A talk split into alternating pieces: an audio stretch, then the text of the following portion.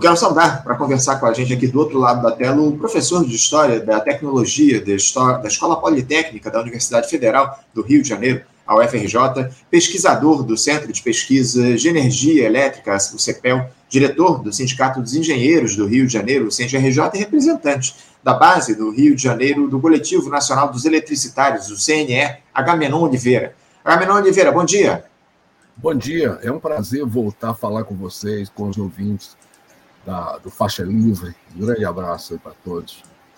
Alegria nossa, Agamenon, contar aqui com a tua participação no nosso programa. Muito obrigado por ter atendido ao nosso convite para fazer esse diálogo, esse debate aqui conosco no Faixa Livre. Agamenon, uh, um, um dos ativos mais importantes aí do nosso país nos últimos anos, ainda mais em um período onde o setor energético se mostra tão estratégico, é evidentemente a Eletrobras. Não resta dúvidas a respeito disso. A grande questão é que o projeto privatista que assumiu o Brasil ao longo dos últimos anos, entregou a empresa ao capital estrangeiro, vendendo as suas ações, o que acabou promovendo um cenário de terra arrasada lá na companhia, incluindo aí uma série de demissões. Só que a Justiça do Trabalho aqui do Rio de Janeiro, Agamenon, tem tentado colocar ordem na casa, pelo menos para fazer valer os direitos dos trabalhadores. Foi o que aconteceu aí na última semana, aliás, na última segunda-feira, né? Porque foi decidida pelo, pelo TJRJ a suspensão de quaisquer demissões feitas pela Eletrobras e suas subsidiárias, até que o Supremo Tribunal Federal julgue a ação direta de inconstitucionalidade, a ADI número 7.385, ajuizada pelo governo Lula em face de ilegalidades no processo de privatização da empresa alvo de denúncias aí dos sindicatos dos eletricitários. Com a decisão, ficam sustradas quaisquer demissões no programa de desligamentos de trabalhadores de 1 de maio de 2023 até 30 de abril de 2024. Essa ação, Agamenon, foi impetrada pelo escritório de advocacia Garcês, que representa o Sindicato dos Trabalhadores em Energia do Rio de Janeiro, o Sintergia RJ, e também vocês, do Coletivo Nacional dos Eletricitários, CNE. É, sem dúvida alguma, Gamenon, uma grande vitória da categoria, essa suspensão das demissões. Eu gostaria que você falasse a respeito disso, por favor. Como é que vocês do coletivo receberam essa decisão da Justiça aqui do Rio? Olha, essa decisão foi recebida com muita alegria, né? A gente esperava que alguma coisa acontecesse no sentido de sustar essas demissões, né? Porque, na nossa avaliação, o, o, esse processo que está havendo na Eletrobras de dilapidação, dilapidação do patrimônio público, essa que é a verdade, né? Porque a Eletrobras foi privatizada, foi subvalorizada.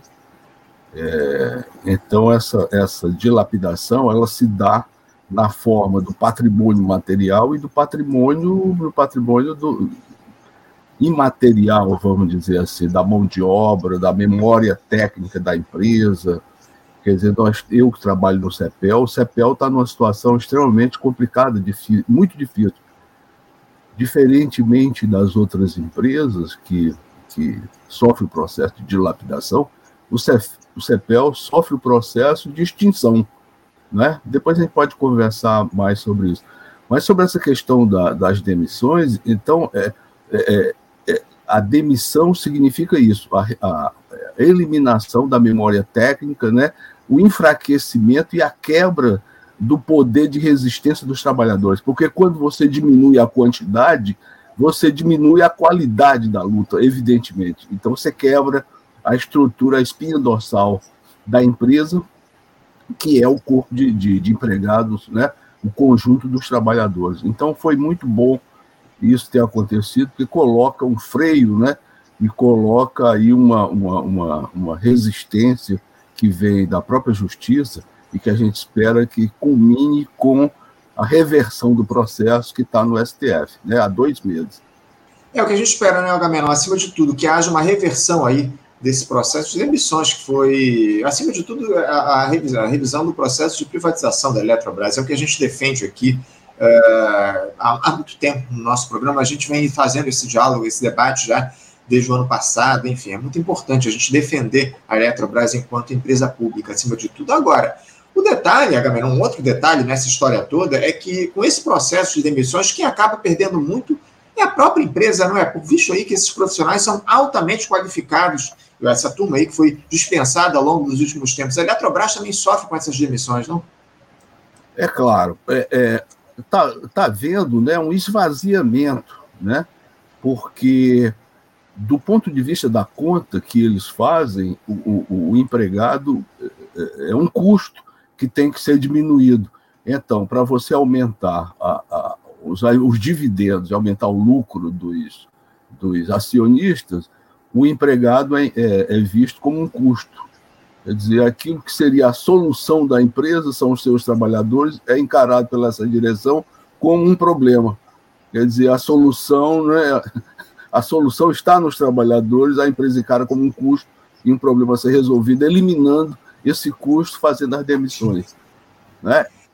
Esse é o detalhe, né, o, o? Os trabalhadores esses são considerados um custo para a empresa. Acima de tudo, a gente teria de considerar eh, os trabalhadores como um ativo das empresas, mas infelizmente é o que a gente não observa aí por conta desse processo de entrega do, do, do Estado brasileiro das empresas públicas para iniciativa privada.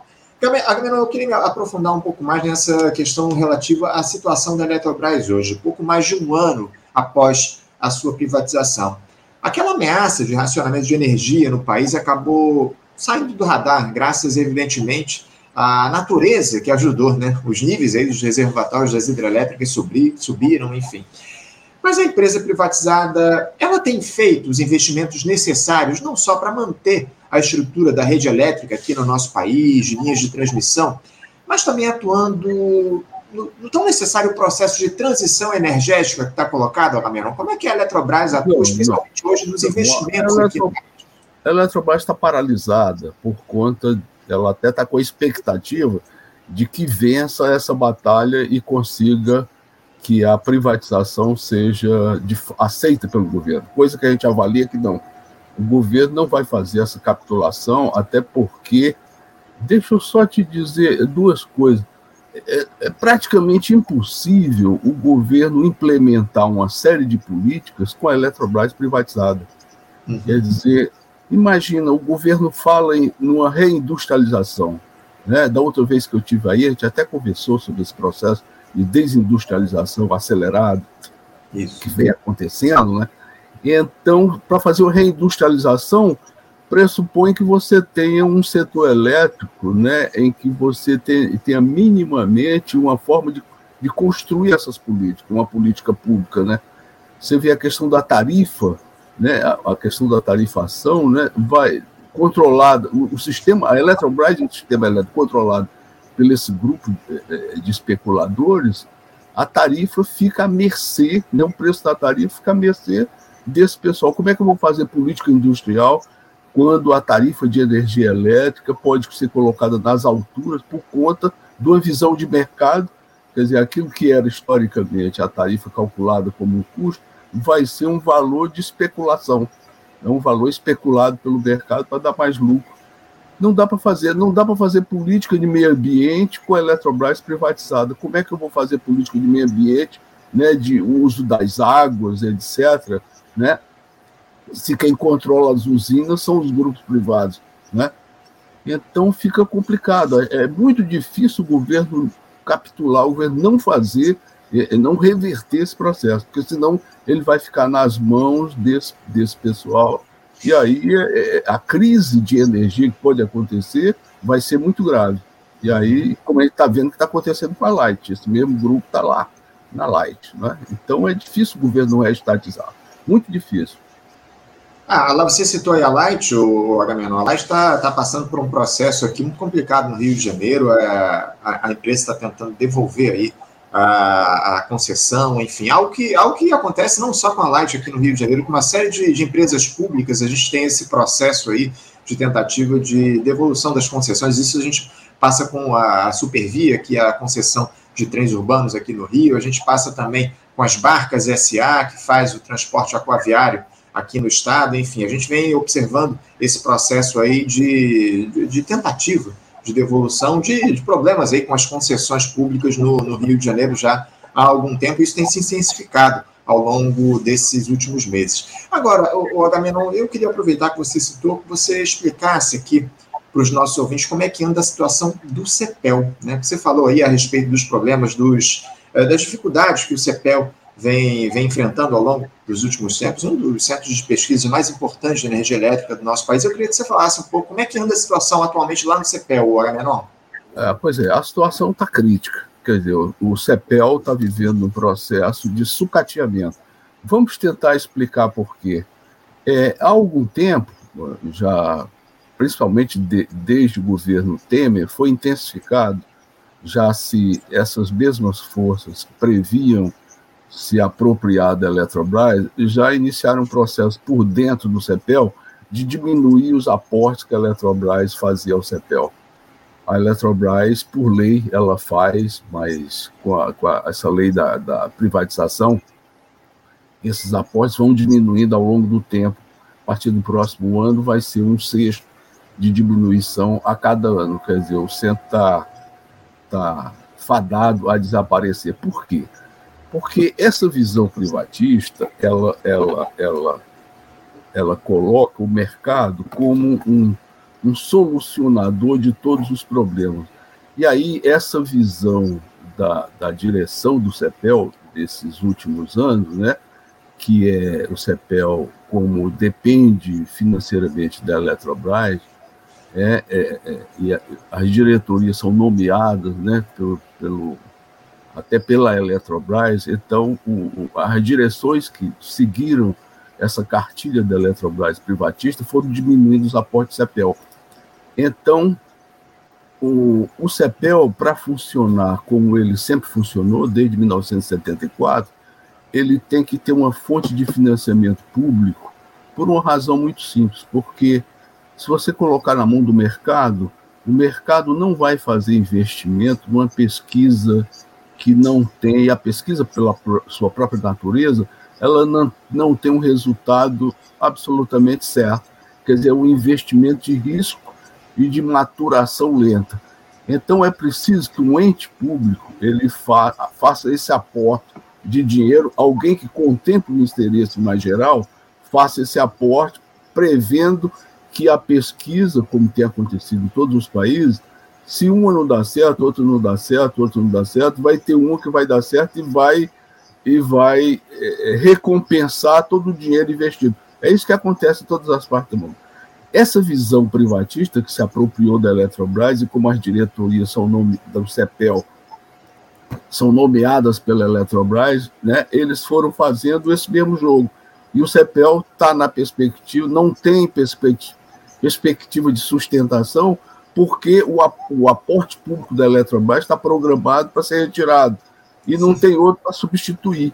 E aí o que, que a atual diretoria está fazendo? Ela vai ela está também fazendo um processo de demissão, né, de você é, é, cortar, eliminar a memória técnica, fazer as demissões para diminuir custo. E aí vai vivendo com o dinheiro que a Eletrobras ainda dá por lei, ao invés de sair em campo para procurar uma forma de substituir o aporte público.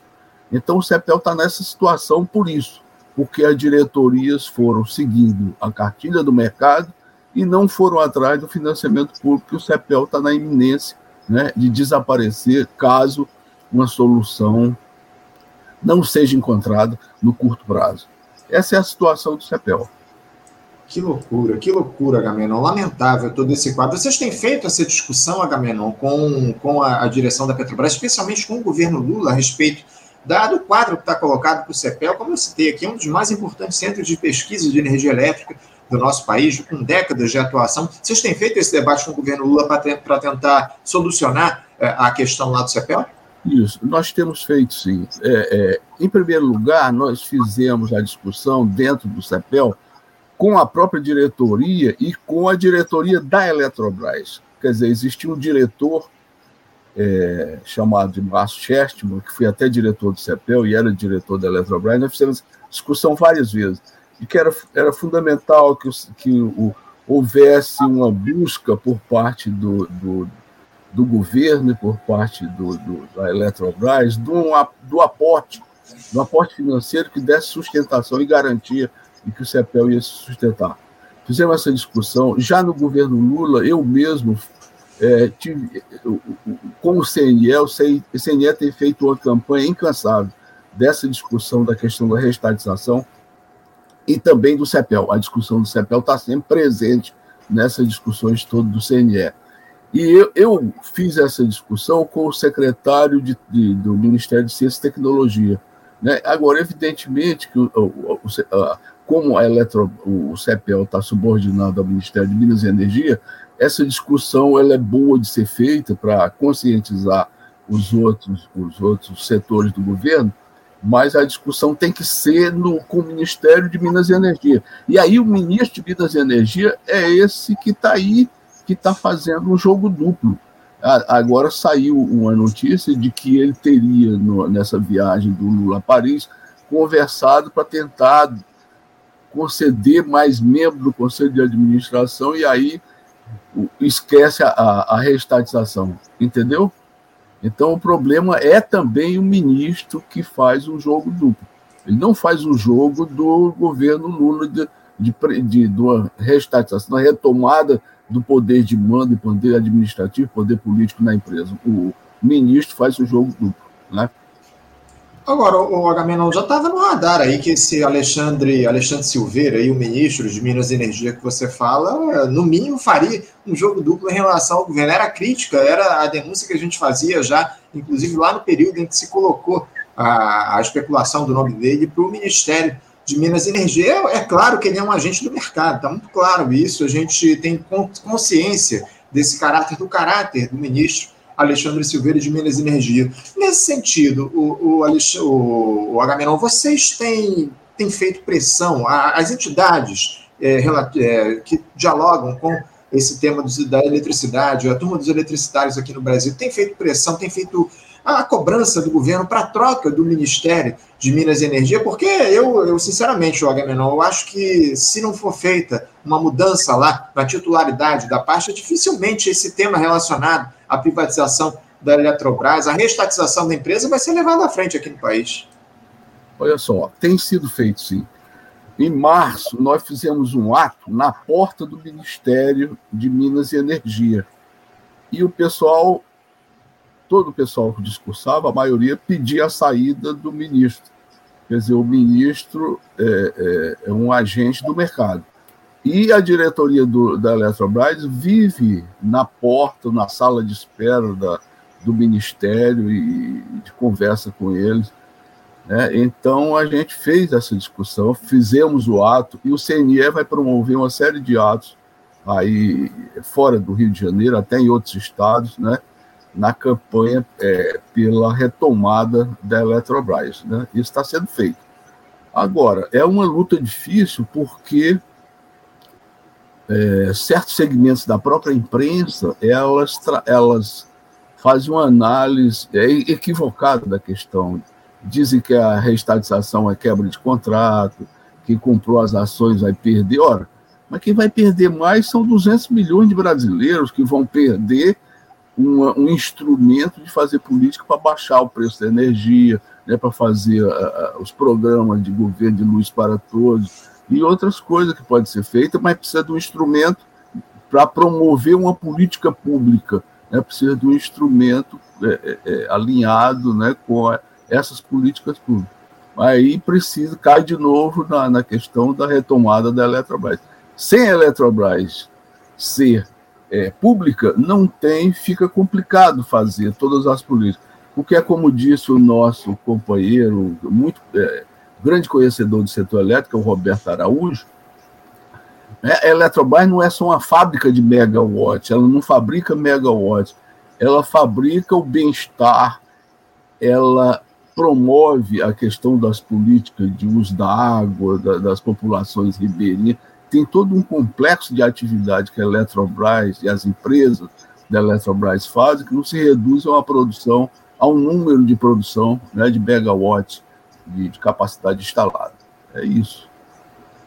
É isso, é isso, Agamelão. O problema é esse loteamento que foi feito aí dos ministérios lá no, no início do governo. Essa é a crítica que a gente faz. Entregou aí um ministério é, estratégico para o país, que é o de Minas e Energia. A gente sabe bem que essa questão tema relacionado à energia estratégica para todo mundo. Né? Muita gente vê aí ao longo dos últimos tempos muitos países restatizando as empresas de energia, enfim. E aqui no Brasil o que a gente faz é justamente no caminho inverso, entregar as nossas riquezas, entregar as nossas empresas de energia para a turma do andar de cima, para o capital estrangeiro, enfim, é, é lamentável todo esse quadro que está colocado e a gente precisa, acima de tudo, pressionar, exigir por mudanças e só a pressão pública, a pressão da, da opinião pública, enfim, da população brasileira pode promover mudanças nesse sentido. É o que a gente espera aí ao longo dos próximos tempos. Agora, o, o Agamenon, eu queria tratar aí de uma, de uma outra notícia que surgiu aí recentemente que nos chamou muito a atenção envolvendo a Eletrobras, que foi essa da destituição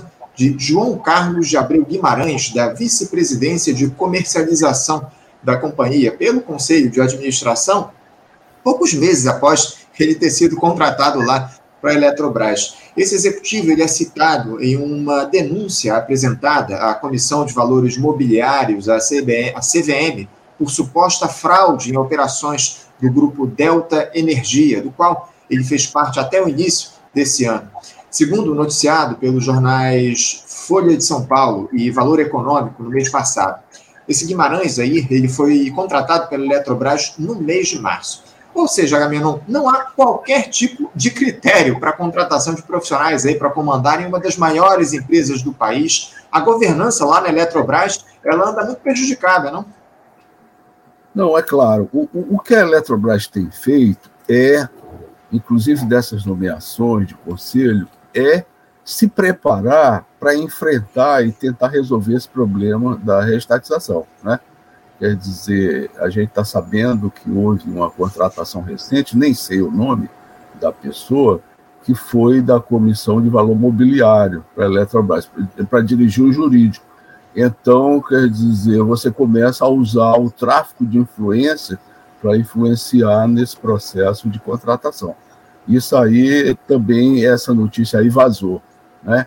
E o conselho de administração atual da Eletrobras, em grande parte, é o pessoal que participou de todo o processo de privatização, que foi um processo criminoso.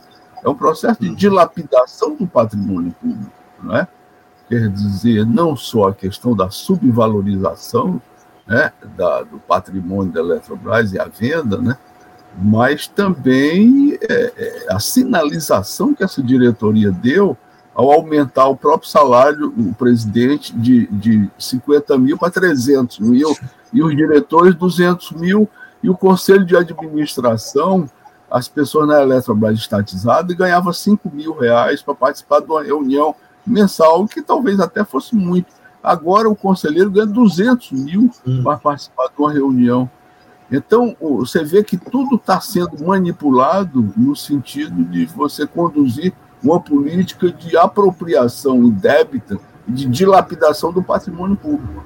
Essa é que é a questão da, da, da, da, da necessidade da restatização. E os segmentos da imprensa vão contando essa história de forma de forma diferente, né? É. Dourando a pílula como se fosse quebra de contrato, como se os acionistas fossem pedir, enquanto que 200 milhões de brasileiros é que vão, de fato, ser prejudicados por essa política. Então, e não é, 3, 4, 5 mil é, acionistas que compraram as ações. Quer dizer, a imprensa, se, esse segmento da imprensa usa esse argumento falacioso.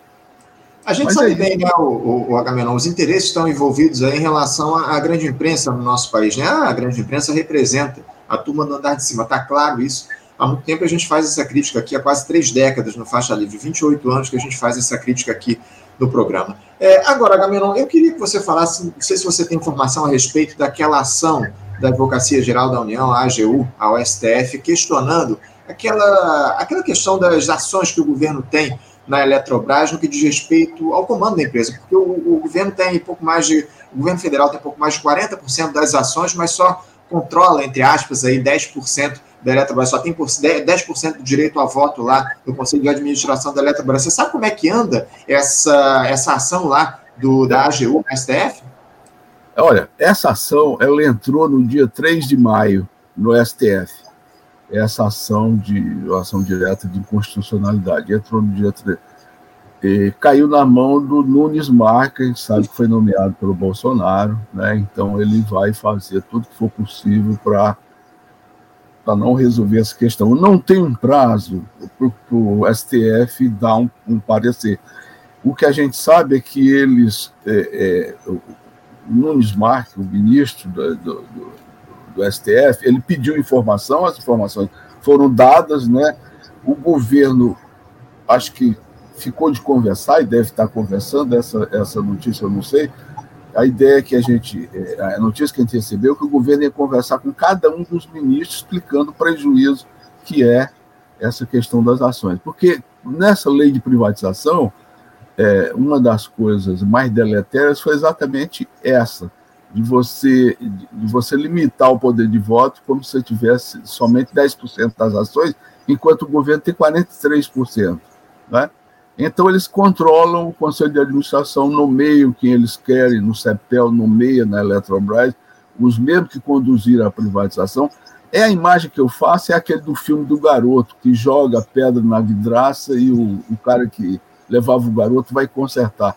Então, eles fazem exatamente isso. Quer dizer, o conselho que, lá, que promoveu a privatização, que jogou pedra na vidraça, agora é o conselho que vai é, é, é, se apropriar de mais dividendo, mais lucro. Essa é a política que eles fizeram. Então, o, o, o governo, inicialmente, nessa ação de constitucionalidade, ele não está pleiteando uma reestatização. Ele está pleiteando resolver esse problema, porque esse é o coração da privatização. O coração da privatização é o controle político administrativo da empresa. Quer dizer, se o governo readquire, e até um absurdo que não readquira, porque se eu coloco uma quantidade X de dinheiro numa empresa, é o que é a, a propriedade não é sagrada no capitalismo, eu teria que ter o direito de, de, de mandar na empresa o tanto que eu investi.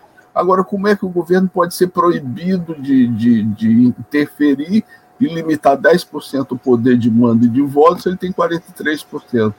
Isso é uma inconstitucionalidade.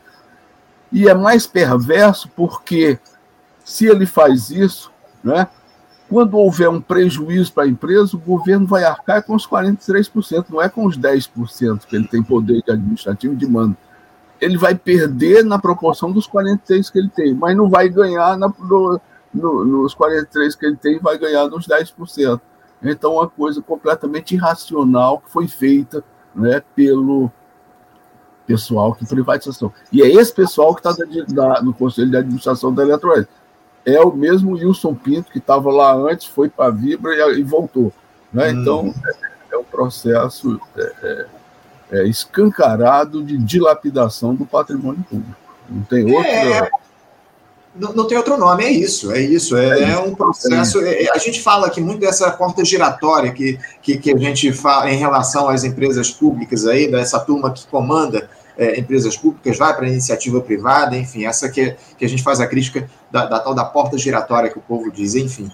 agora, o, o Agamemnon, como você muito diz, é a dilapidação da, do patrimônio público, é um ataque a, ao, ao, país, acima de tudo, ao ataque à soberania do nosso país. As empresas de energia são fundamentais, são, é, são estratégicas para que a gente consiga fazer, conseguir é, levar à frente o desenvolvimento do país. E é isso que o Brasil precisa nesse momento, se desenvolver. E a Eletrobras, a Petrobras, essas empresas são patrimônio público, são fundamentais nesse processo que está colocado e a gente vai continuar pressionando, vai continuar cobrando aqui para que a Eletrobras seja reestatizada. É isso que a gente precisa, acima de tudo, Agamenon, que a, a Eletrobras volte ao comando da, do governo federal, da União, é, porque é um patrimônio do país, do povo brasileiro. Agamenon, eu quero agradecer muito a tua participação, a tua entrevista aqui, importante, trazendo essas questões aqui, fazendo a gente entender um pouquinho mais de como anda o cenário lá na Eletrobras, e a gente vai continuar fazendo essa interlocução com vocês do CEPEL, do, da, da, do CNE, do CENJ, a respeito de, de tudo isso que está colocado e do interesse público. É o que a gente coloca aqui quando a gente fala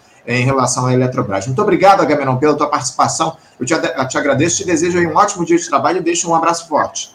Um grande abraço para todos que estão nos ouvindo e um grande abraço para você. Esperamos que a gente se encontre em outras entrevistas ou em outros lugares, a gente possa defender essas posições muito obrigado, um grande abraço. E com melhores notícias, é o que a gente espera. Obrigado, Agamenon. Um abraço para você. Obrigado, Até a próxima. Um grande abraço. Tchau, tchau. Conversamos aqui com o Agamenon Oliveira. O Agamenon, que é professor de História da Tecnologia da, da Escola Politécnica da Universidade Federal do Rio de Janeiro, a UFRJ, também pesquisador do Centro de Pesquisas de Energia Elétrica, o CEPEL, diretor do Sindicato dos Engenheiros do Rio de Janeiro, o CENTRJ, e representante de base, do, da, da, base Rio de Janeiro, do Coletivo Nacional dos Eletricitários, o CNE, tratou aí conosco a respeito desse tema relacionado à Eletrobras, muito importante aqui para o nosso país, como a gente sempre tem citado no nosso programa, enfim, a defesa é, em contexto que a gente faz de Eletrobras é muito importante a gente trazer aqui no nosso programa. Bom, gente, eu antes de eu chamar aqui o nosso próximo entrevistado, que já nos aguarda do outro lado da tela, eu preciso fazer aquela propaganda que eu faço aqui diariamente no Faixa Livre. Vocês bem sabem que o nosso programa é um projeto de construção coletiva e que está no ar há 28 anos. E por isso é mais que fundamental o apoio de vocês, interespectadores, tanto compartilhando as nossas transmissões, seguindo as nossas redes sociais no Facebook, Twitter e Instagram, curtindo o nosso conteúdo e principalmente ajudando a financiar este projeto democrático em defesa da classe trabalhadora. A isso você pode contribuir de algumas maneiras aqui com o nosso programa. Primeiro, você pode se tornar membro aqui do nosso canal no YouTube, o Faixa Livre. Além de nos ajudar, você tem acesso a benefícios exclusivos e concorre a prêmios todo mês. Clique lá em Seja Membro e escolha aí um valor para sua contribuição.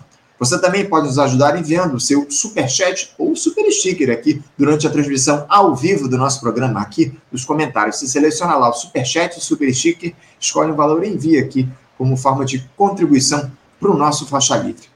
Além disso, você também pode utilizar-se da ferramenta Valeu Demais. A você que está assistindo a transmissão do programa gravado a qualquer hora do dia ou da noite também pode nos ajudar. Clica lá em Valeu Demais também aqui no chat, nos comentários e contribua com o nosso programa. Uma outra forma de você contribuir com Faixa Livre é através da ferramenta, aliás, através da nossa chave Pix. Chave Pix que está aí, ó, no topo da tela e também está aqui embaixo, ó, que é ouvinte, arroba, programafaixalivre.com.br. Mais uma vez, a nossa chave Pix é ouvinte, arroba, programafaixalivre.com.br. Sua contribuição é muito importante para que Faixa Livre siga fazendo jornalismo de maneira independente, comprometido apenas com os interesses da classe trabalhadora. Você, ouvinte do Faixa Livre, pode ajudar a mantê-lo no ar. Faça sua contribuição diretamente na conta do Banco Itaú, agência 6157, conta corrente 99360, dígito 8. Esta conta encontra-se em nome do Sindicato dos Professores do Município do Rio de Janeiro e região, o Simpro Rio uma das nossas entidades patrocinadoras, mas seus recursos são destinados exclusivamente para o financiamento do nosso programa. Você pode fazer sua doação de qualquer valor, utilizando também a nossa chave Pix, que é ouvinte@programafaixalivre.com.br. Sua contribuição é fundamental para a manutenção desta trincheira progressista no ar.